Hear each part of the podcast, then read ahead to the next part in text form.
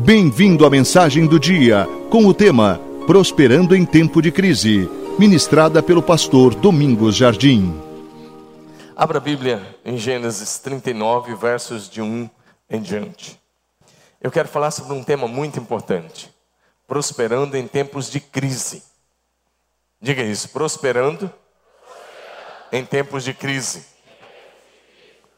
Vamos ver o que, que Deus tem para nós. Vamos ler o texto? José havia sido levado para o Egito, onde o egípcio Potifar, oficial de Faraó e capitão da guarda, comprou-o dos ismaelitas que o tinham levado para lá. O Senhor estava com José, de modo que este prosperou e passou a morar na casa do seu senhor, o egípcio. Quando este percebeu que o Senhor estava com ele e que o fazia prosperar em tudo o que realizava, agradou-se de José e tornou-o administrador dos seus bens. Potifar deixou o seu cuidado a sua casa e confiou-lhe tudo o que possuía. Desde que deixou ao cuidado de desde que deixou ao cuidado de, de sua casa, de todos os seus bens, o Senhor abençoou a casa do egípcio por causa de José. A bênção do Senhor estava sobre tudo que Potifar possuía, tanto em casa como no campo. Versículo 23, agora. Gênesis 39, 23. O carcereiro não se preocupava com nada do que estava a cargo de José, porque o Senhor estava com José, ele concedia bom êxito. Na outra versão, o fazia prosperar em tudo o que fazia. Capítulo 41, verso 49 e verso 52. Assim José ajuntou muitíssimo trigo, como a areia do mar. Claro, aí é uma hipérbole, né? Até que cessou de contar, porque não podia mais contá-lo. Ao segundo filho, ele chamou Efraim, dizendo: Deus me fez prosperar na terra em que tenho sofrido. Vamos orar. Fale com o Espírito Santo de que a sua expectativa é que ele vai falar comigo e com você. Na infinita graça, bondade e misericórdia do Senhor, quero que você ore comigo agora, por favor.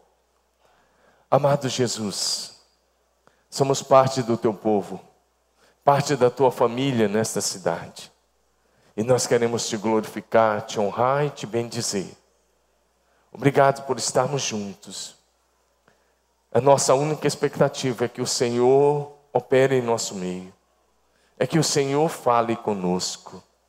Ó, oh, libera a unção dobrada do teu Espírito sobre este lugar. Amado e querido Espírito Santo de Deus, tu és muito, muito, muito bem-vindo entre nós.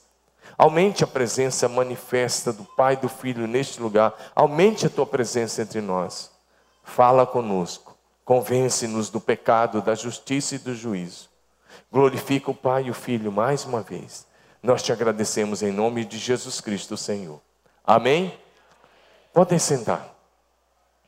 Podem sentar. Quero que você sente, que você receba a palavra. Diga comigo de novo: prosperando em tempos de crise. Só vocês agora, vamos lá? Quantos querem prosperar esse ano? Levante bem alto a mão. Quantos querem prosperar esse ano? Então eu quero que você receba essa palavra, porque eu creio que o Senhor tem uma receita bíblica para aqueles que querem viver a verdadeira prosperidade. Esse ano, aqui no Brasil, os meios de comunicação, estão dizendo que pode ser um ano muito difícil para o nosso país. Escândalos que vêm já há alguns anos, escândalos de corrupção na Petrobras, arroxo econômico, a possível volta da inflação, racionamento de água em São Paulo e no Rio de Janeiro os dois estados, maiores estados da federação. Perigo de apagão elétrico na região sudeste e até em todo o país. Quando em outras notícias negativas, quando você começa a ouvir esse tipo de coisa,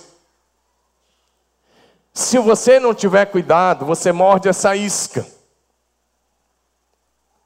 E aí você começa a dizer: bom, é isso mesmo, a situação vai ficar difícil.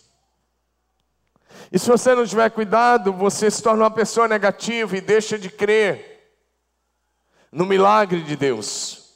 Por isso hoje eu quero compartilhar essa palavra com você. E eu gostaria até de ter mais tempo, porque é uma palavra muito importante. Uma palavra muito preciosa, que se você pegar essa receita, eu não tenho dúvida de que você vai prosperar. Amém, amados? Mas talvez a prosperidade que eu vou apresentar aqui não é bem aquilo que você esteja esperando. Mas vamos ver a luz da Bíblia. Vamos juntos olhar a vida de um homem chamado José, conhecido como José do Egito, José filho de Jacó. Como ele sonhou, como ele atravessou as provações, como ele perseverou firme em tempos de crise. Como ele prosperou em tempos difíceis. Como ele saiu da posição de escravo e da prisão para ser governador de todo o Egito. Como ele construiu grandes depósitos em todo o Egito e ajuntou muito cereal no período das grandes safras para atravessar os anos de seca e de fome. E no período da seca, tendo alimento para todos. Como ele foi usado por Deus para salvar da fome a sua família, o Egito e o mundo da sua época. Como ele comprou para Faraó, no período das, dos sete anos de fome, como ele comprou tudo. Como ele serviu a Deus e as pessoas e como ele permaneceu fiel e leal ao Senhor, perseverando firme até o fim. E assim ele nos deixou um legado de como prosperar em tempo de crise. Primeiro lugar, então, se você quer prosperar em tempo de crise, a primeira coisa é tenha um grande sonho. Diga isso. Tenha um grande sonho. Todos que estão bem acordados, bem bonitos, e para Jesus, diga: tenha um grande sonho. Talvez você vai lá, ô pastor, você vai falar disso para mim hoje, prosperar em tempos de crise? Sim. E você pode talvez estar pensando, e eu começo com quê? Com quanto? Olha para José, e depois você vai ver com quanto começar, porque ele começou do nada. Até sem a roupa do corpo. Porque a primeira coisa que os irmãos, os irmãos dele fizeram foi tirar a roupa dele, a capa dele, e vendê-lo até sem camisa. E foi assim que ele começou. Mas a história nos mostra algo lindo e maravilhoso que nós estamos sabendo aqui. Primeiro lugar, diga de novo: tem um grande sonho. Querido, começa, quero começar dizendo a você: ninguém tropeça no sucesso por acaso. O sucesso, seja ele profissional, ministerial, espiritual, é resultado de um sonho, é resultado de uma visão, é resultado de planejamento, de perseverança, de fé e de muito trabalho. Diga amém. José, querido, adolescente, teve alguns sonhos e ele teve coragem de compartilhar os seus sonhos com seus irmãos, com seu pai, com sua família. Claro que isso não agradou os irmãos. O capítulo 37 começa nos mostrando que ele teve um sonho. E ele disse: Eu tive um sonho.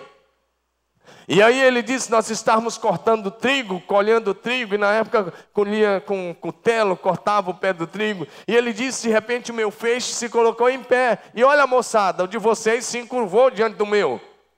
E aí eles já pegaram a mensagem na hora. Eles disseram: Está dizendo o quê? Que você vai reinar sobre nós? E José fica pensando nisso, só estou contando o sonho. Amém, amados? E aí o que acontece? Os irmãos começaram a odiá-lo, porque aí ele tem outro sonho. Ele diz: Tem mais, eu tive outro sonho. E agora, onze estrelas e o sol e a lua se curvaram diante de mim. E aí o pai dele diz: Você está dizendo o quê? Você vai reinar sobre nós? Ele Estou contando o sonho. Então, querido, começa com um sonho.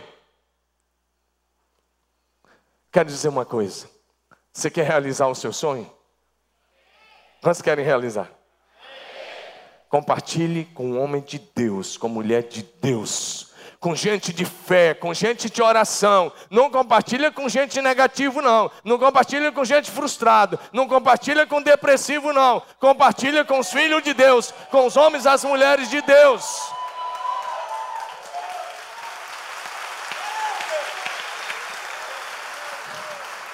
Se você compartilhar o seu sonho com gente frustrada, ele vai dizer: já vi isso antes, não dá certo. Mas se você compartilha com um homem de fé, de visão, uma mulher de Deus, sabe o que, que eles vão dizer? Conte com a minha oração. Eu creio, vai dar certo.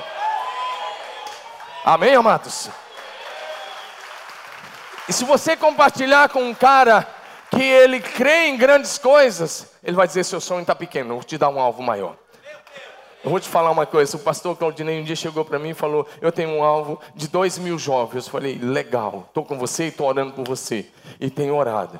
Agora, nas células de, da rede de jovens, ele já tem muito mais de dois mil jovens, já ultrapassaram o sonho nas células. E você pode passar aqui e ver isso. Mas, aí ele chegou para mim no final do ano e falou, pastor e tal, e vamos trabalhar os alvos para os próximos anos. Eu falei, vamos. E aí ele bem empolgado no meu gabinete e tal, e ele, ele apresentou um alvo lá para mim. E o alvo dele, eu olhei, eu olhei, ele tinha reunido os pastores dele, os supervisores deles, e aí o alvo dele estava assim, mil células para os próximos dez anos. Era isso, né? Mil células. Eu falei, ih, tá pouco. Eu falei, é duas mil células para os próximos dez anos na rede de jovens. Duas mil!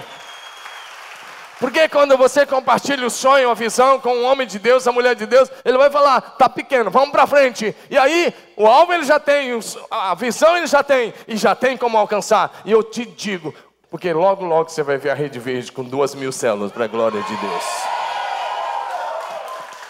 Amém? Compartilhe.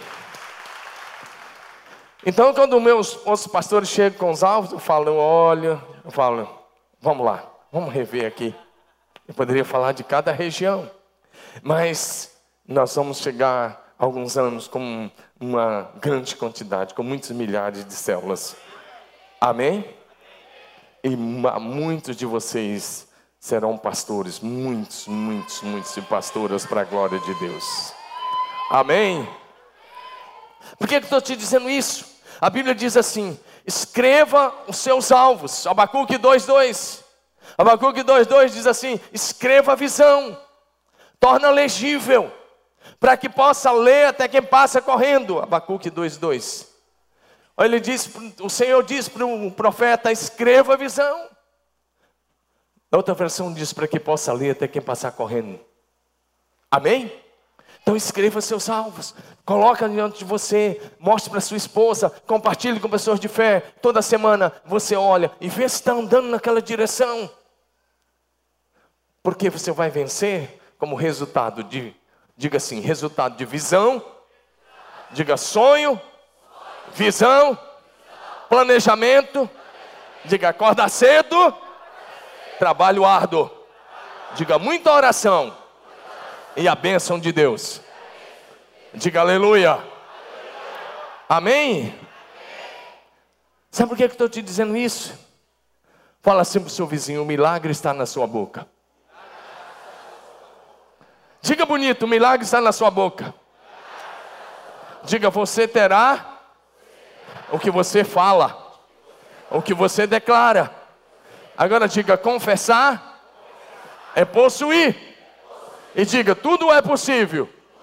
Aquele que crê. O milagre está na sua boca. Porque às vezes não, adianta você escrever a visão, colocar lá no seu guarda-roupa, ou no seu espelho, e todo dia você olha, ou no seu iPad, no seu computador, você abre e está lá na tela, mas se você não falar, se você não declarar em fé, se você, se você não chamar a existência, não vai acontecer. Por isso, o milagre está na sua boca. E quando você, e quando você escrever, e quando você for falar, Você, em nome daquele que criou todas as coisas, quando nada existia, pela palavra do seu poder, você vai chamando a existência cada parte do seu sonho, cada parte da sua visão. Você vai chamando a existência, você vai declarando e vai dizendo: Eu chamo a existência em nome de Jesus.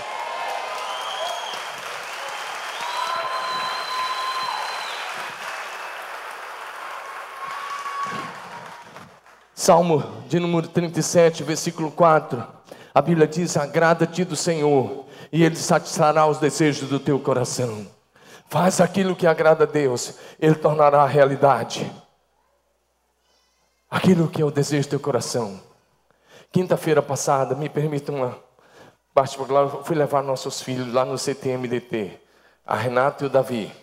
Eu fui dirigindo o carro e, e a Rosângela nós somos lá em BH, lá em Belo Horizonte. Ainda passa um pouco, porque é uma cidadezinha chamada Santa Luzia, depois de BH ainda, uns 800 e poucos quilômetros daqui lá. E nós vamos deixar nossos dois filhos para estudar lá. Agora está só nós dois em casa, né? E a casa está grande. Pode aparecer lá para tomar um café, vai ser um maior prazer. E, e sabe de uma coisa? Eu disse para ele, filho, há 30 anos atrás, eu saí de casa, levando minha mala, alguns cadernos, uma convicção no coração, uma fé viva e um desejo, um desejo grande de servir. Eu pude dizer para ele, filho, isso foi sexta-noite, na nossa conversa dentro do carro, antes de orar para dar o tchau. Eu disse: Deus foi misericordioso, porque Deus me fez prosperar em tudo. Em tudo. Espiritualmente, a nível de família e em todas as áreas. Em todas as áreas. Para quem saiu só com a mala, tem até casa própria, não está bom? Estão pagando ainda, mas tem. Amém? É financiada, mas tem. E a prestação está muito barata, porque eu financei em 2001, então está bem barato. Está tá muito fácil pagar agora. No início não era não. Mas depois que passou, eram só 20 anos, já passaram 14, 13. Só falta sete. Está muito fácil. Não está? E eu falei, filho, o Deus que me abençoou vai abençoar você nessa jornada. Você vai chegar lá, você vai romper. Foi duro, falei chorando. Você não sabe quanto que eu chorei. Mas é assim que eu creio para cada jovem. Quando você abraça o sonho de Deus, Deus abre o céu sobre a sua vida. Para cada pessoa que está aqui. Amém, amados? Você acha que quando eu saí de casa,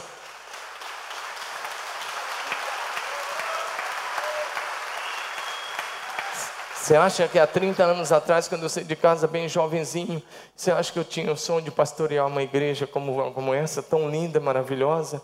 Eu ainda não tinha. Mas Deus foi dando. Eu só queria ser um pastor. Eu só queria servir. Porque eu nunca tinha visto uma igreja desse tamanho.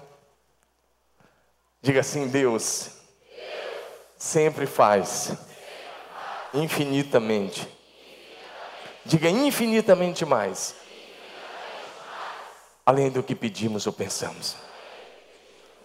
Está em Efésios 3:20. Ele sempre faz infinitamente mais. Só que hoje eu olho para os membros que nós temos, e eles ainda não são metade do número de células que nós teremos para a glória de Deus. E hoje eu não estou sonhando mais só com essa igreja, eu estou sonhando com 100 igrejas que nós vamos plantar nos próximos anos. E cada uma delas vai ter no mínimo mil membros para a glória de Jesus. Amém? A visão. A segunda coisa, a segunda coisa, se você quer mesmo, se você quer mesmo vencer em tempos de crise, a segunda coisa é não morda a isca do ressentimento. Diga isso, vamos lá? Todos vocês comigo. Não morda a isca do ressentimento. Não morda a isca do ressentimento. Satanás pode pegar isso e escravizar você.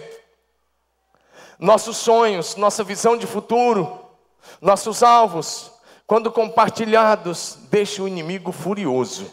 Eu digo que quando você compartilha alguns alvos, como esse que você acabou de ouvir, o diabo fica possesso. Ele fica endemoniado mesmo.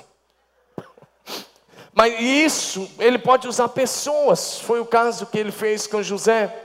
para tentar matar os sonhos dele. Quando José compartilhou os sonhos, os sonhos gerou um problema. Mas eu quero te dizer uma coisa. Diga assim: não ficar magoado,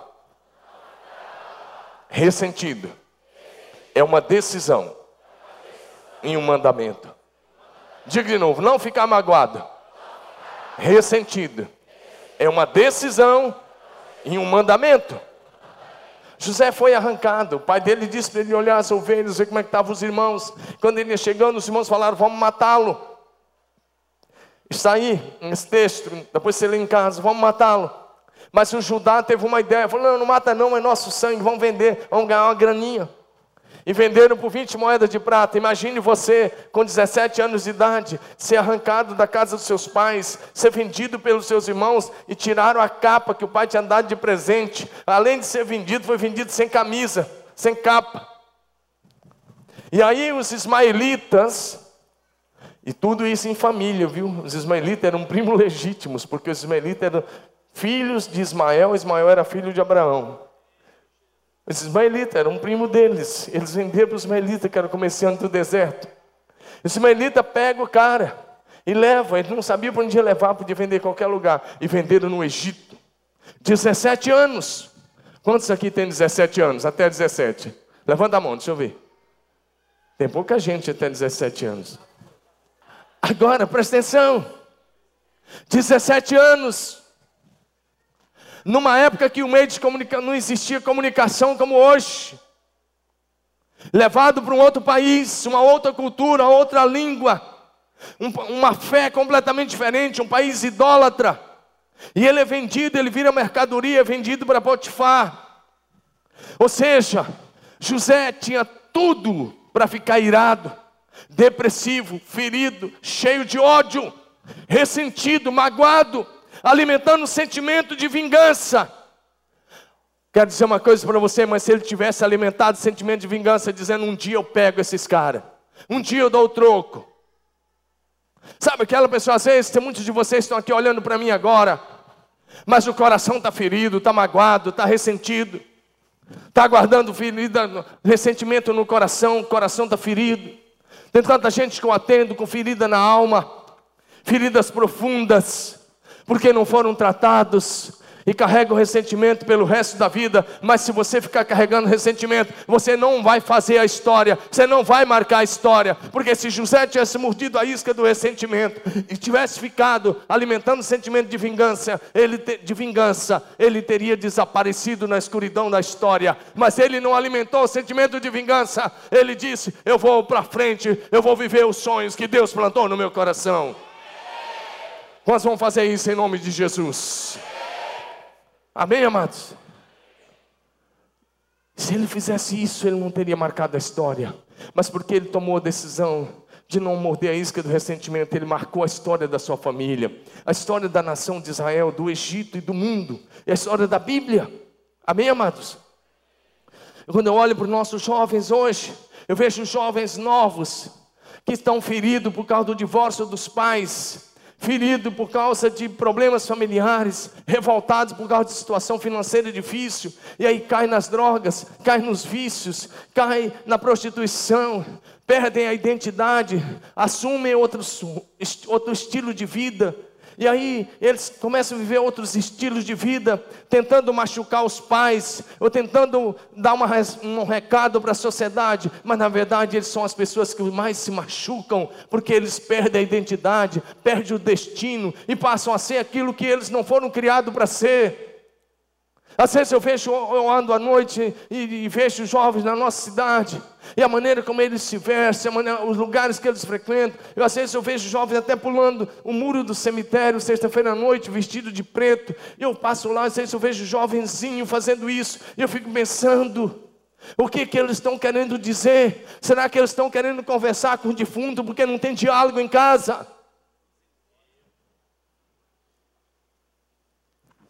Mas eles estão se ferindo.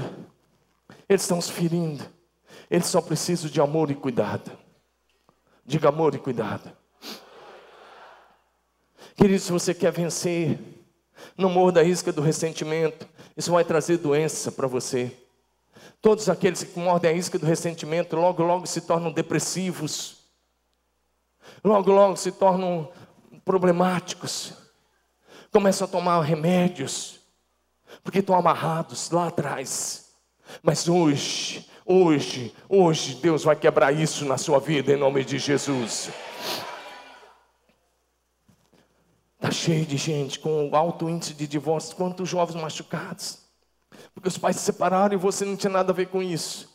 Mas você não precisa alimentar a mágoa ou ressentimento. Erga sua cabeça, porque está escrito: se o meu pai e a minha mãe me desampararem, o Senhor me acolherá. Pode ser que o teu pai saiu de casa, mas Deus te chamou para a casa dele, para ser bênção no reino de Deus, para servi-lo com alegria e para vencer na casa de Deus.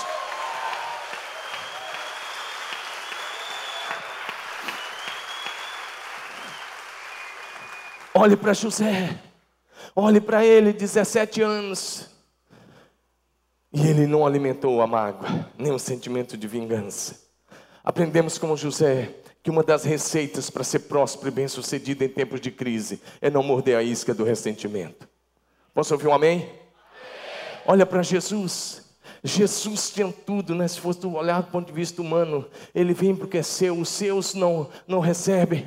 E aí o que acontece? Ainda desprezam, caluniam, crucificam, mas lá do alto da cruz, olha para mim, jovem, olha para mim, meu irmão, o arco da cruz, o sangue escorrendo da cabeça, as mãos cravadas, o sangue, as costas todas cortadas, mutiladas, os pés cravados na cruz, a dor insuportável, a, a vergonha de ser crucificado, despido, o desprezo, mas ele se coloca acima da dor da rejeição, acima da dor da alma, acima da dor física, e sabe o que ele diz? Pai, perdoa-lhes, eles não sabem o que fazem. Ele nos perdoou do alto da cruz, porque aquele grupo lá ao pé da cruz era apenas representativo. E sabe de uma coisa? Se Jesus não tivesse nos perdoado no alto da cruz, eu e você não estaríamos aqui. O que nos fez amigos de Deus, o que nos reconciliou com Deus, não foi apenas o sacrifício, além do sacrifício, foi Jesus bradar: Pai, perdoa-lhes, eles não sabem o que fazem. Eu e você fomos perdoados naquela cruz, fomos reconciliados, nós saímos da posição de inimigos de Deus e nos tornamos amigos de Deus. Por isso nós podemos ser a hoje, porque somos amigos de Deus, mas lá nós recebemos perdão. Amém, amados? Terceiro lugar, deixa eu passar bem rápido. Se você quer vencer, se você quer prosperar em tempo difícil, a terceira coisa, eu estou olhando para a vida de José. Tenha um estilo de vida santo. Diga isso, tenha um estilo de vida santo. Todos vocês, bem bonito, dê, um, dê o seu melhor. Diga assim: tenha um estilo de vida santo. Olha o que está em Gênesis 39, de 6 em diante.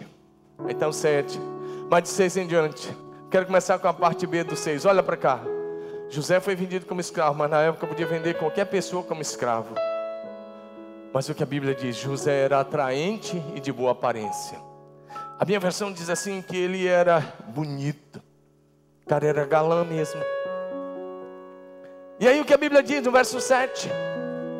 Sabe o que a Bíblia diz, versículo 7? Depois de certo tempo, a mulher do seu senhor, a mulher do Potifar, começou a cobiçá-lo e o convidou e ela foi direto ao ponto: venha, deite-se comigo. Ou seja, todos os dias a Bíblia diz que ela fazia, o texto continua, e vai dizer que todos os dias, todos os dias, ela dizia: venha. Todo dia ela levava um não, mas ela não se cansava. Pode colocar os próximos versículos. Ela não se cansava de levar não, mas todo dia José dava um não para ela. Deixa eu te falar. Sabe por que José dava não para essa mulher? Ele era o administrador da casa. Ele cuidava de tudo. O Potifar não sabia o que estava na mão dele, ele era o homem da confiança, ele era o administrador da casa do Potifar. A Bíblia diz que Deus fazia José, Deus abençoou a casa de Potifar por amor a José. Sabe por que, que José dava não? Porque ele tinha um compromisso com Deus do céu. Ouçam, jovens, José não frequentava uma igreja porque não tinha igreja, não tinha uma Bíblia, não tinha um livro. mas tinha no coração um compromisso com Deus do céu, e por isso vivia um estilo de vida santo. Ele não ia com ela, porque tinha um compromisso de santidade. Diga santidade ao Senhor. Meu querido, quer vencer? Tenha coragem de ser diferente. Tenha coragem de dizer não ao pecado. Tenha compromisso com Deus para fazer diferença. Eu sei que eu estou pregando uma coisa, você vai dizer, pastor, está fora de hora pregar isso. Todo mundo faz isso. Todo mundo, vírgula. Os discípulos de Jesus têm um estilo de vida santo. Amém, amados? A mulher de Potifar, sabe por que fazia isso? Porque ela era promíscua. Por isso ela seduzia, convidava José para se prostituir com ele todos os dias. Mas ele tinha coragem de dizer não. Olha o que está no capítulo 39, versículo 9, a parte B. Olha o que ele diz para ela: Como, pois, cometeria eu tão, tamanha maldade e pecaria contra Deus? Ele disse: Se eu fizesse isso, é maldade com o meu patrão e é pecado contra Deus. E ele diz: Não vou fazer. Posso ouvir um amém? Tem jovem aí que basta levar uma piscada já está pecando, já parte para o pecado.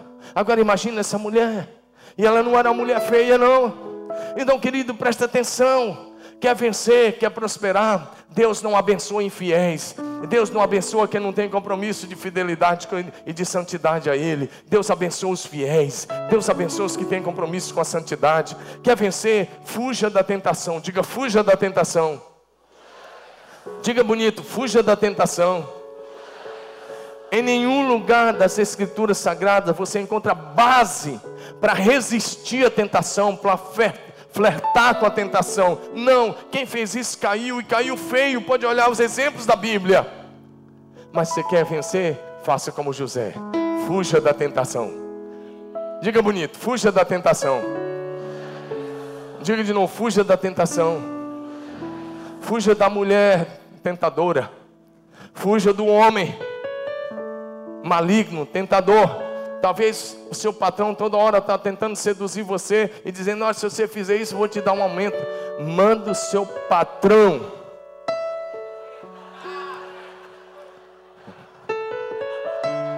Diga para ele para ir para o inferno com o dinheiro dele, porque você vai caminhar com Jesus em santidade.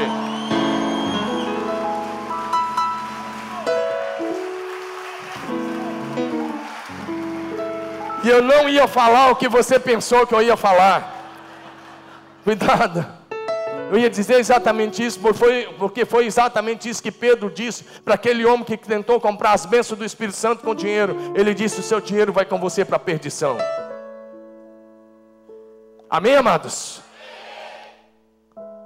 E, querido, deixa eu te falar uma coisa: quer agradar a Deus? Ande na contramão do mundo. Quantos querem agradar a Deus? Então é a contramão do mundo. A traição é normal lá fora, dentro da casa de Deus não. Posso ouvir um amém, igreja? O adultério é normal lá fora, no reino de Deus não. O sexo antes do casamento é normal lá fora, na igreja de Deus não. Deixa eu te falar uma coisa, mais sério ainda. Quando aquele homem estiver tentando seduzindo aquela mulher, Deixa eu te falar uma coisa. Pode chutar porque é demônio. É pomba gira. Diga, é pomba gira. Você ficou, nunca tinha falado nada, você falar um negócio desse. É que está cheio de mulher, cheio de pomba gira e homem também. Espírito de prostituição. E às vezes tem gente que frequenta a igreja com espírito de prostituição. E aí, se você cair quando estiver dando aquele beijo, você está dando um belo do beijo da boca de um demônio. E aí você está achando ruim, porque daí porque eu estou te falando, pois ouça, se você está em adultério, está em prostituição, está beijando o demônio. Não gostou? Para de beijar o demônio, senão você vai dançar com ele no inferno. A música é do capeta.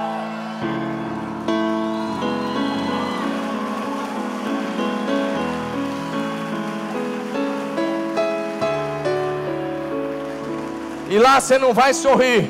A única música do inferno é pranto e ranger de dentes. E o bicho nunca morre, o fogo nunca apaga. Amém? Então fuja da tentação. Fuja das más companhias. 1 Coríntios 15, 33, a Bíblia diz: as más companhias corrompem os bons costumes. Agora preste atenção no próximo versículo, que vai dizer que um dia ela agarrou José. Olha o que aconteceu. Ninguém desta casa. Posso parar mais um versículo? Vai, filho. vou usar a minha Bíblia aqui, tá? Olha o que está no versículo de número 10. Falando ela a José todos os dias, e não dando-lhe ele ouvidos, para se deitar com ela e estar com ela. Sucedeu certo dia que ele veio à casa para atender os negócios. Ninguém estava em casa, ninguém da casa estava presente. Olha o verso 12. Então ela o pegou pelas vestes e lhe disse: Deita-te comigo. Ele, porém, deixando as vestes nas mãos dela, fugiu. Amém? Sabe, ela seduzia todo dia. Chegou um dia que ela estava tão louca tão alucinada, tão possessa. Ela disse: Bom, não foi na palavra, não, a lábia não funcionou, vai na força. E ela segura nele, segura na capa. Ele lá, ele corre e larga a capa. Por que, que eu sei que era demônio? Porque imediatamente aquele que parecia paixão louca, amor, virou ódio. Em seguida, aquele demônio ficou tão louco naquela mulher, que quando o marido dela chega, ela, ela pega a capa e fala: Olha o que o hebreu fez. Ele veio para me assediar. Eu segurei a capa, olha aqui. E ele foi parar na cadeia. Agora ouça uma coisa, olha para mim. José foi para a cadeia física. Ficou entre as grades numa prisão. Olha para mim. Olha bem nos meus olhos. O que você prefere? Andar em santidade, mesmo que tenha que parar numa cadeia, ou ser aprisionado espiritualmente pelos demônios.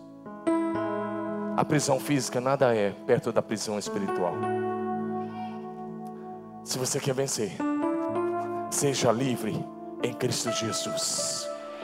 E olha para mim, José não fugiu daquela mulher, porque ele era o que talvez tá, alguns estão pensando que ele era. Ele não era isso. Ele se casou na época certa com uma esposa muito querida que o rei deu para ele.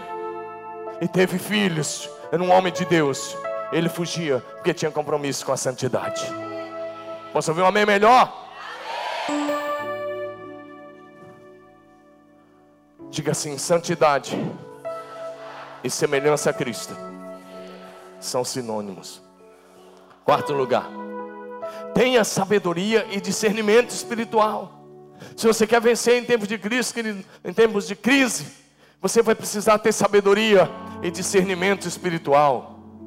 Deixa eu te dizer uma coisa: uma boa liderança começa com as pequenas coisas. Diga isso, uma boa liderança começa com as pequenas coisas. Quando José chegou no Egito, ele foi vendido na casa de Potifar. Ele começou a trabalhar nas pequenas coisas. Potifar viu que Deus o abençoava, então promoveu, colocou ele como administrador da sua casa. E ele começou a prosperar, porque uma liderança próspera e bem-sucedida começa em casa. Diga assim: uma liderança próspera e bem-sucedida começa em casa. 1 Timóteo capítulo 3, versos 4 e 5.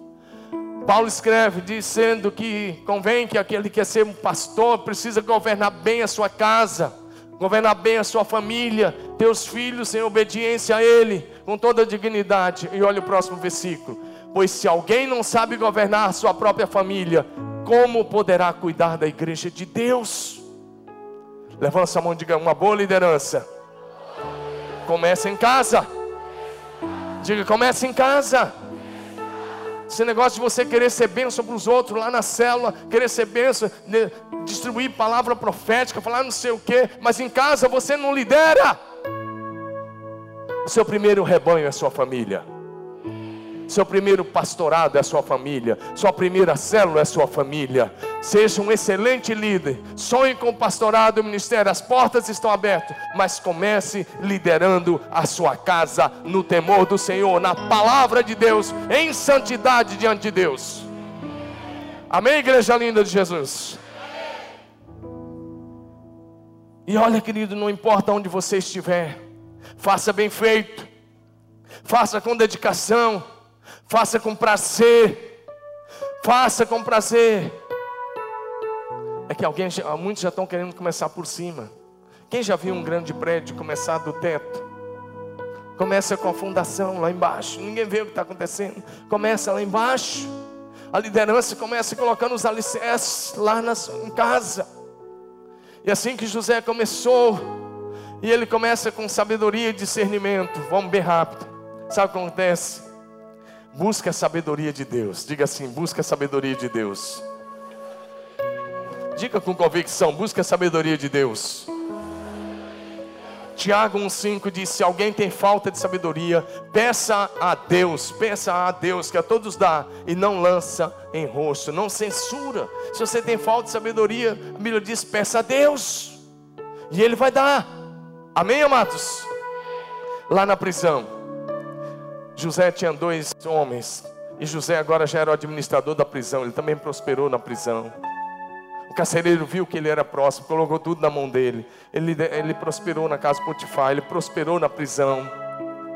E agora ele está lá. E tinha o, o copeiro do rei estava preso e o padeiro. E os dois, cada um, tiveram um sonho. O copeiro do rei e o padeiro amanheceram tristes. E José falou: Por que vocês estão tristes? E aí o copeiro fala: Eu tive um sonho. Eu vi três cachos de uva. E o cacho de uva era colocado na minha mão. E eu espremia. E eu colocava no copo o suco da uva. E eu entregava na mão do faraó. José falou: moleza. Tranquilo. Três dias. Dentro de três dias você vai sair da prisão. Faraó vai te restituir ao cargo. Você vai voltar a ser copeiro de faraó. Três dias. Só isso. E José falou: Mas lembra de mim quando você estiver lá, eu estou aqui injustamente. E aí o padeiro gostou. Padeiro do rei. Disse: Eu também tive um sonho. Eu estava com três cestos na cabeça. E as aves do céu vinham e comiam os pães na minha cabeça. Tinha todo tipo de pão que o faraó gosta, as aves comiam. José falou: três dias. E dentro de três dias, faraó vai cortar seu pescoço. No terceiro dia, o copeiro voltou ao seu posto. O faraó chamou ele de volta e mandou matar o padeiro. Mas a Bíblia diz que o copeiro esqueceu de José. Dois anos se passaram. Dois anos se passaram. E aí o faraó teve um sonho. Ele teve um sonho. E ele mandou chamar os magos do Egito, os encantadores, os sábios. E ele contou o sonho e ninguém podia interpretar. Então o copeiro lembrou e disse: Faraó, me lembro do tempo que você está virado comigo. Olha, eu tive um sonho. Lá na prisão tem um rapaz que interpreta o sonho. O nome dele é José. E aí, o capítulo, é, agora, eu já quero ir direto para o capítulo 41, de 33 em diante. Porque o capítulo 33, o capítulo 41, do verso 33 em diante.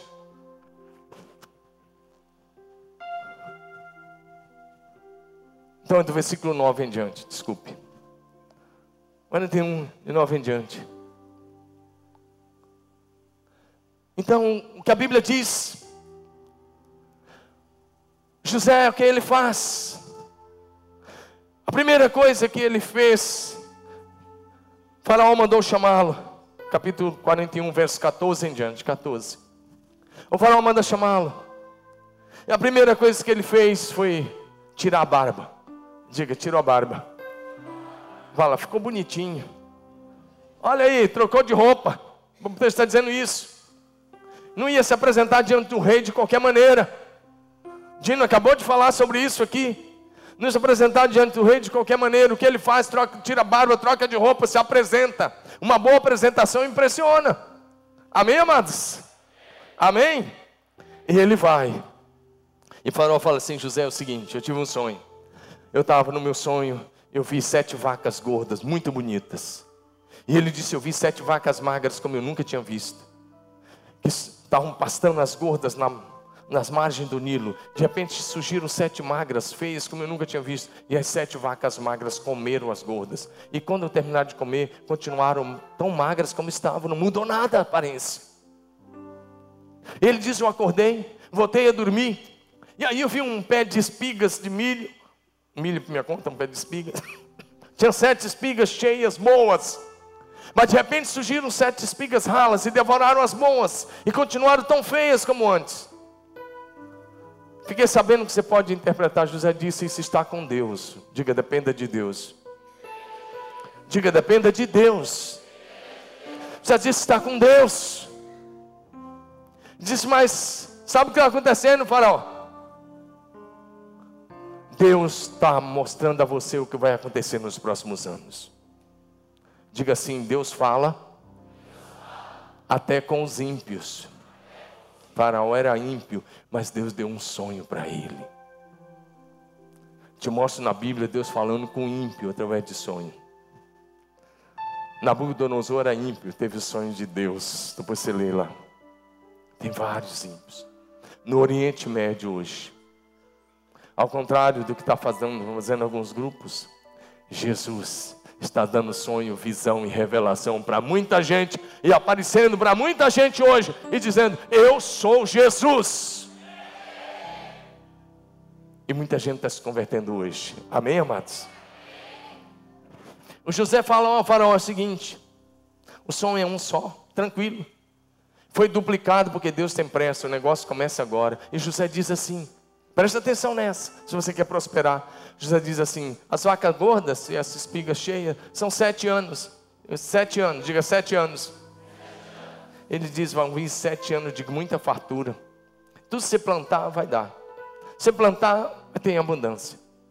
Só que ele diz: passados sete anos de fartura, Faraó, as sete vacas feias que você viu, e as sete espigas ralas, sete espigas ralas, são sete anos de tanta fome não vai ter chuva, não vai ter plantio, não vai ter colheita. A fome vai ser tanto que as pessoas vão esquecer dos anos de fartura. Agora é tão precioso isso, que eu entro no quinto ponto aí. Quinto ponto é assim: se você quer vencer em tempos de crise, tem uma visão e um plano do que precisa ser feito. Diga isso, tem uma visão e um plano. Diga bonito, tem uma visão e um plano do que precisa ser feito. O José podia ser contado, feita a revelação, ia ganhar alguns prêmios, voltar para a cadeia. Mas o que ele fez? Minha chance. Quando você estiver diante de uma autoridade, diante de uma situação, você pode ter uma grande oportunidade. O José foi muito além. Ele foi muito além, está sentado à corte, o rei com a sua corte, seus conselheiros, e ele diz o seguinte: Olha, eu tenho um plano. A partir do verso 33, Gênesis 41, de 33. Agora, Faraó, ele diz: Levante um homem criterioso e sábio e coloque no comando da terra do Egito.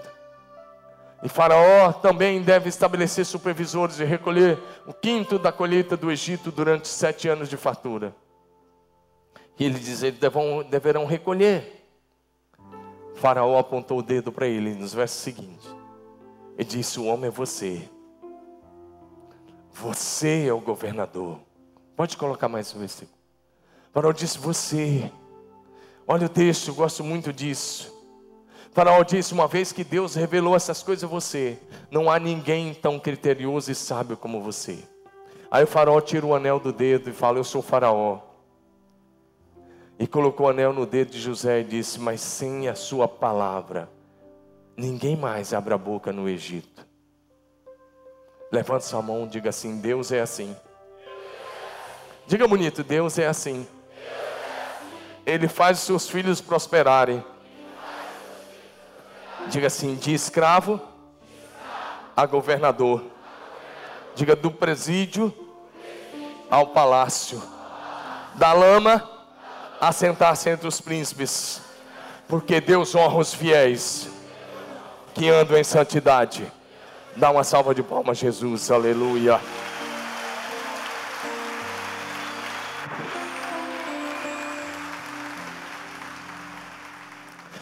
E José apresenta um plano, não para por aí, não era só colocar um governador, um ministro da, fazenda, da, da agricultura. O plano de José era outro. Ele apresenta alguns detalhes. A primeira coisa, eu disse, era nomear alguém que ia supervisionar, cuidar de tudo isso. A segunda coisa era levar o povo a plantar muito, a produzir muito, a produzir super safra nos sete anos de fartura. Eu estive no Egito em 1998, fiquei alguns dias lá. Tem gente aqui que estava comigo lá. Acho que o, o Eledi, não sei se é o Eledi. Eledi está aí? Não, confundi você com o Eledi. Eledi, irmão Paulo e outros aqui estavam comigo nessa caravana a Israel. Passamos no Egito, ficamos quatro dias lá. E nós ouvimos do nosso guia local, um rapaz chamado Alim, um islâmico. E ele disse o seguinte: nós estávamos em 1998, primeira vez que eu fui ao Egito. E ele disse o seguinte: até hoje. Ele estava explicando sobre o Egito, e ele estava dizendo: o Egito só tem 5% de terras férteis, 95% do território é deserto. E ele disse: a única irrigação que temos do deserto foi feita por José há 1700 anos antes de Cristo. Há 1700 anos antes de Cristo, um cara adiante da sua época que fez o deserto produzir, corrigando o deserto. E aí esse guia falou, sabe o que para nós? A próxima irrigação do deserto no Egito vai ficar pronta em 2002. Diga assim, um homem na mão de Deus. Diga, um homem nas mãos de Deus. É alguém na frente da sua geração. Amém? A segunda parte do plano, a outra parte do plano, a terceira parte era construir depósito em cada cidade, para que a colheita fosse ah, conservada em cada cidade. Ele construiu grandes depósitos em cada cidade, não era para levar tudo para a capital, ficava mais fácil a distribuição dos alimentos, guardar a colheita em cada cidade, a cada ano. A outra parte era que durante esses anos de fartura, os anos das vacas gordas, a juntar 20% de toda a colheita. Deixa eu dizer uma coisa, diga assim: 20%. Diga de novo, 20%. Quantos aqui estão poupando 20% do salário ou da renda? Levanta a mão. Não tem medo não. Levanta. Um, dois, três, quatro, cinco, seis, sete, oito, nove, dez. Não dá 20 pessoas num auditório com cerca de quase 1.500 pessoas. Qualquer pessoa, deixa eu dizer uma coisa. Olha para mim. Sabe qual é o nosso problema? É que a maioria de nós está dependurada no cartão de crédito, no cheque especial. Não estamos aplicando os princípios bíblicos. E aí o povo de Deus muitas vezes está tão endividado quanto o povo lá de fora. Nós temos aqui o curso de finanças, eu quero que você faça esse semestre. Aprenda a poupar, saia da dívida. Deus não quer você endividado. Se você é filho de Deus, Deus quer você longe da dívida. Deus não quer você escravo de ninguém, dívida é escravidão. Diga assim: dívida é escravidão. Diga de novo: dívida é escravidão. É o que está lá em Provérbios, não. Mas deixa eu dizer uma coisa: qualquer pessoa que poupar 20% da renda, 20% do salário, em sete anos, fica muito bem de vida. Eu pensei que eu ia ouvir um amém. Meu irmão, quer prosperar financeiramente? Meu querido, corta os gastos extra. Corta o, corta o restaurante caro. Meu jovem, corta o lanche fora de hora, corta o tênis da moda, corta aquela roupa da moda que você não precisa estar tá sobrando lá no guarda-roupa. Comece a poupar e você vai prosperar também financeiramente. Amém? Amém? Escute isso. Foi o princípio de José. Então José fez tudo isso ele planejou, ele apresentou a visão, deu certo. E a Bíblia diz no texto que lemos que ele recolheu tanto alimento como areia que está na praia. E aí ele estabeleceu a última parte que ele fez. Presta atenção. Olha para mim. A colheita que José juntou durante sete anos, o cereal, o trigo, tudo que ele juntou, não foi para fazer Bolsa Família. Com todo respeito, não sou contra o Bolsa Família. Eu sou a favor desde que tenha, tivesse algumas condições. Porque o que aconteceu com José, ele não deu bolsa família. Ele ensinou o povo a trabalhar. Ele ensinou o povo a produzir. Sabe qual é o problema do Bolsa Família aqui no Brasil? Porque ele tem fins eleitoreiros. Eu seria a favor do Bolsa Família se em cada cidade o governo colocasse cursos técnicos de capacitação e ensinasse as pessoas a recebessem, mas aprendessem uma profissão. Você ouviu um amém? Você está num país onde o Bolsa Família elegeu a presidente que está aí. Eu sou contra é apadrinhamento. Uma coisa é dar o peixe para a pessoa, outra coisa é ensinar a pessoa a pescar. Nós temos um excelente departamento social. Nós distribuímos mais de 10, às vezes 12 mil quilos de alimento todos os meses, só de alimento, sem contar as outras áreas. Mas eu digo para o Dino e para as pessoas: nós não podemos apadrinhar ninguém para sempre. Nós ajudamos, fazemos o que tem que ser feito, mas nós temos que capacitar o nosso povo para produzir. No primeiro ano da fome, José vendeu alimento por dinheiro, o povo pagou com o dinheiro que tinha. No segundo ano em diante, eles não tinham dinheiro, eles deram o gado, as ovelhas, pelo alimento. No terceiro ano, eles deram as suas terras. José, José passou tudo para Faraó. E aí os outros anos de fome não tinha dinheiro, não tinha gado, não tinha ovelhas, não tinha terra. E agora José disse: Eu quero vocês. José comprou eles também para Faraó. Tudo ficou sendo de Faraó. Preste atenção. Você fala, então José foi um carrasco. Não. Ele disse: vocês vão continuar morando na terra de vocês, nas casas de vocês. Ninguém precisa sair. Ele estabeleceu um imposto único, 20%. Tudo que vocês produzirem, 20%, vai para o governo. Talvez seria uma boa ideia que algum inteligente apresentasse nesse país 20% de imposto único no país que tem a maior carga tributária do mundo. Não estou aqui falando de política. Eu só quero que você entenda isso. Quando um homem de Deus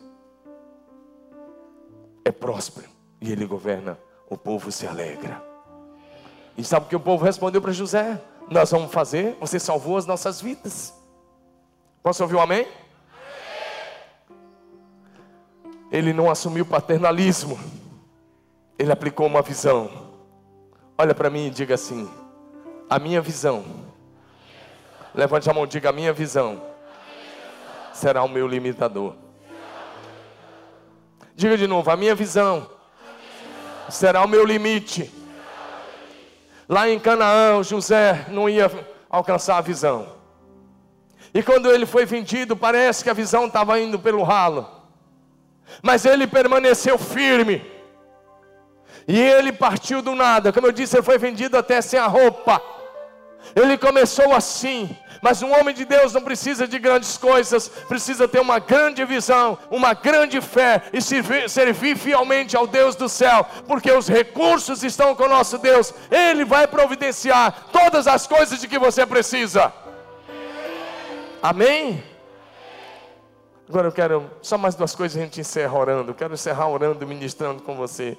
A sexta coisa, tem um coração perdoador. Diga, tem um coração perdoador. Ele foi vendido para o Egito com 17 anos, injustamente. Ele ficou 13 anos como escravo, dos 17 aos 30. Quando ele interpretou o sonho de Faraó, ele estava com 30 anos. Olha para cá, querido. Deus não vai tornar algum sonho seu realidade enquanto você não tiver maturidade para lidar com eles. Se José tornasse, se Deus tornasse o sonho de José realidade, com 20 anos, 25 anos, ele tinha se perdido. Por que, que você acha que Deus fez com que ele fosse lá moído na casa de Potifar, caluniado, e depois ficar numa cadeia, para que no dia que ele subisse no palácio, ele não pisasse em pessoas?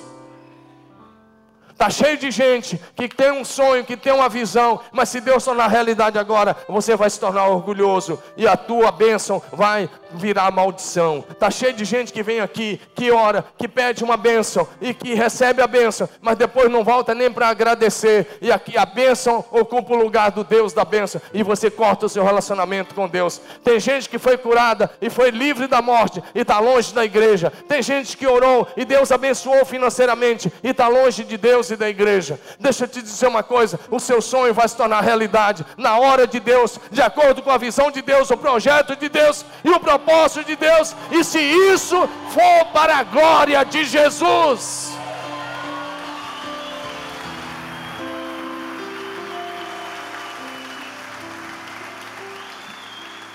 Tenha um coração perdoador. José não alimentou o sentimento de vingança. Quando ele estava no poder, José subiu ao poder com 30 anos. agora ele já estava no poder há 7 anos, estava com 39 anos. Era o segundo ano da fome. Seus irmãos foram ao Egito comprar comida. Eles não sabiam nada sobre José. Eles achavam que ele tinha morrido. Aliás, eles disseram que eles tinham morrido. E eles chegam lá e José os conhece. Na segunda viagem dele, José trouxe eles para a casa dele um dia. Promoveu um grande banquete. Chegou na hora do almoço, chegou um momento que ele mandou o egípcio, o egípcio sair, Gênesis 45 de em diante. E ele disse para eles: Eu sou José. Porque na Bíblia, olha para mim, a parte ofendida procura o ofensor e oferece-lhe o perdão. O princípio bíblico do perdão não é esperar que o que te ofendeu te procure. O princípio bíblico do perdão é que a parte ofendida procura o ofensor ou o agressor e oferece-lhe o perdão. Posso ouvir um amém? O José procura, leva para dentro da casa dele. Ele não diz assim, moçada, lembra dos sonhos dos 17 anos, ó. Eles tinham chegado lá e tinham se curvado. Se você lesse curvado diante de José várias vezes, José não disse nada. Ele não disse, está vendo galera? Agora eu sou rico, vocês são pobres. Olha, vou pisar na cabeça de vocês aqui. Humilhar vocês. Ele não fez isso. Sabe o que ele disse? Gênesis 45. Eu sou José, vossos irmãos. E agora não fica atemorizado porque vocês me venderam. Vocês realmente estavam tentando mal, mas Deus foi que me mandou adiante de vocês para conservar vocês com vida. Deus me colocou como pai de Faraó. Deus fez isso para salvar essa nação, para salvar esse mundo. E sabe o que a Bíblia diz? Ele foi, abraçou cada um deles, beijou e chorou sobre todos eles. Posso ouvir um amém, igreja? Ele levou seu irmão para a casa dele, promoveu o almoço da reconciliação, ele deu-se a conhecer, ele abraçou e beijou. Mas eu gosto de pensar numa coisa a mais. Diga assim: ele foi muito além do perdão. Diga, ele foi além do perdão. Diga, ele foi além do perdão. Sabe o que ele disse? Eu vejo com algumas coisas ele indo além. Ele diz: Vamos buscar meu pai. Ele dá os carros e eles vão.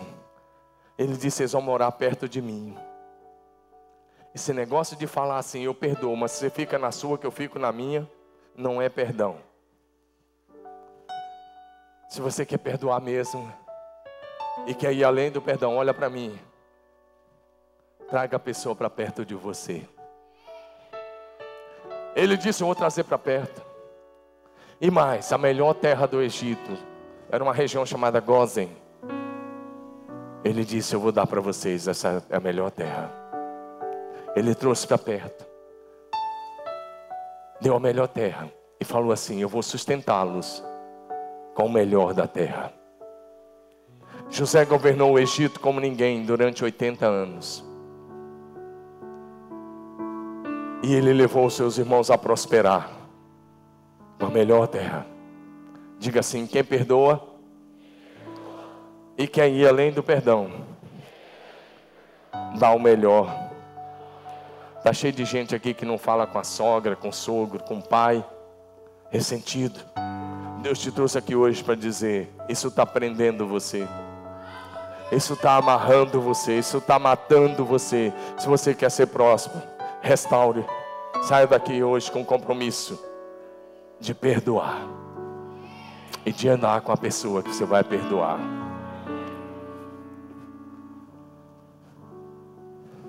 Em último lugar, para a gente encerrar. Mantenha sua fé firme, sempre firme, nas promessas do Senhor. Diga isso comigo, vamos lá?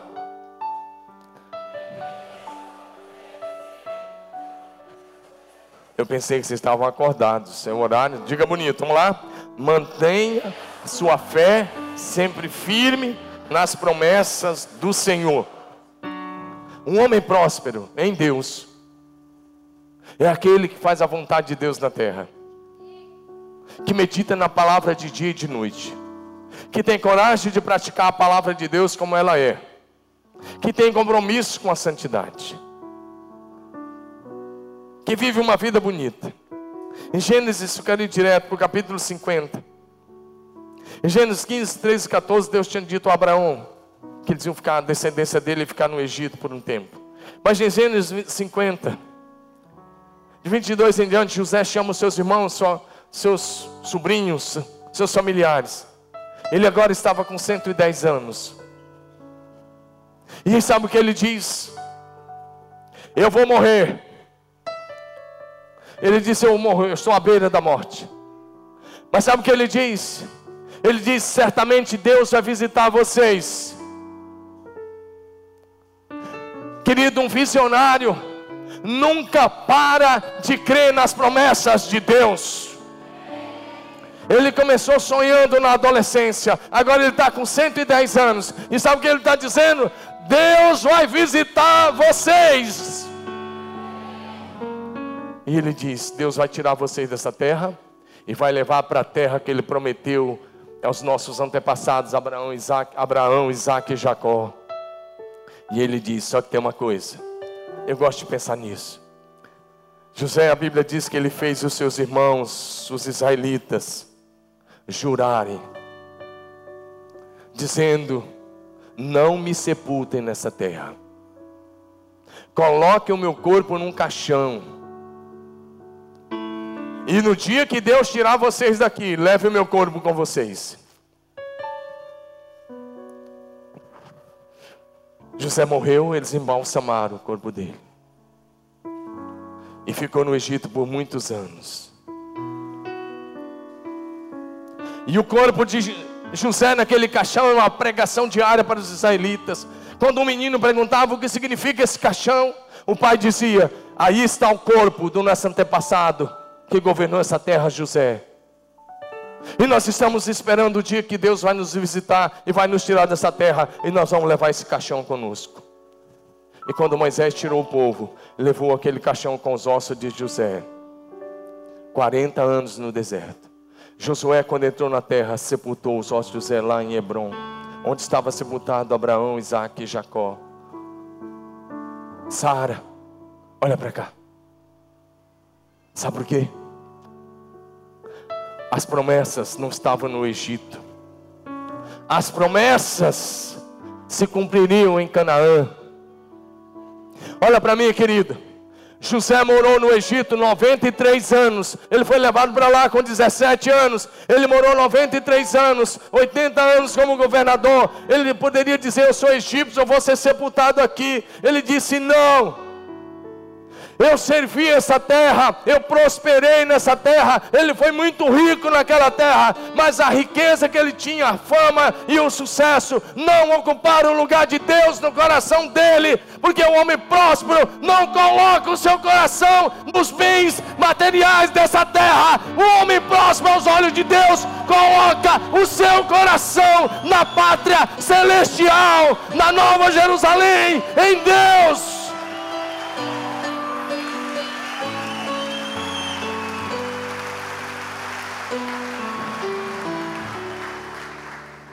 Deixa eu te falar uma coisa. Isso foi tão sério, eu creio numa coisa, que está em Mateus capítulo 27. Lá em Israel teria ressurreição dos mortos. Capítulo 27 de Mateus nos diz que quando Jesus morreu na cruz, às três horas da tarde, houve um grande terremoto. As rochas se fenderam e os túmulos de muitos santos se abriram. E eles ressuscitaram dentre os mortos. Sabe o que eu creio? Que o José foi ressuscitado lá. Mas se ele tivesse no Egito, ainda estaria o corpo lá na sepultura. Mas foi sepultado porque tinha visão do céu. Foi ressuscitado por causa da visão de Deus. Olha para mim, querido. Fique em pé, deixa eu te dizer uma verdade. A bênção que Deus tem para você não é simplesmente para você viver uma vida tranquila nessa terra. A prosperidade e a bênção que Deus tem para você é para você ser uma bênção no reino de Deus, é para você expandir a pregação do Evangelho, é para você viver nessa terra como um cidadão do céu, é para você viver aqui com os pés aqui e o coração na Nova Jerusalém porque um homem próspero, um homem de Deus que é próspero, ele não troca a glória do céu pelos prazeres da riqueza deste mundo. Seja como José, mas nunca troque a glória da eternidade pelos bens dessa terra. Muitos de vocês, e todos vocês, Deus trouxe, porque você precisa tirar o coração das coisas e colocar o coração em Deus. Vem à frente.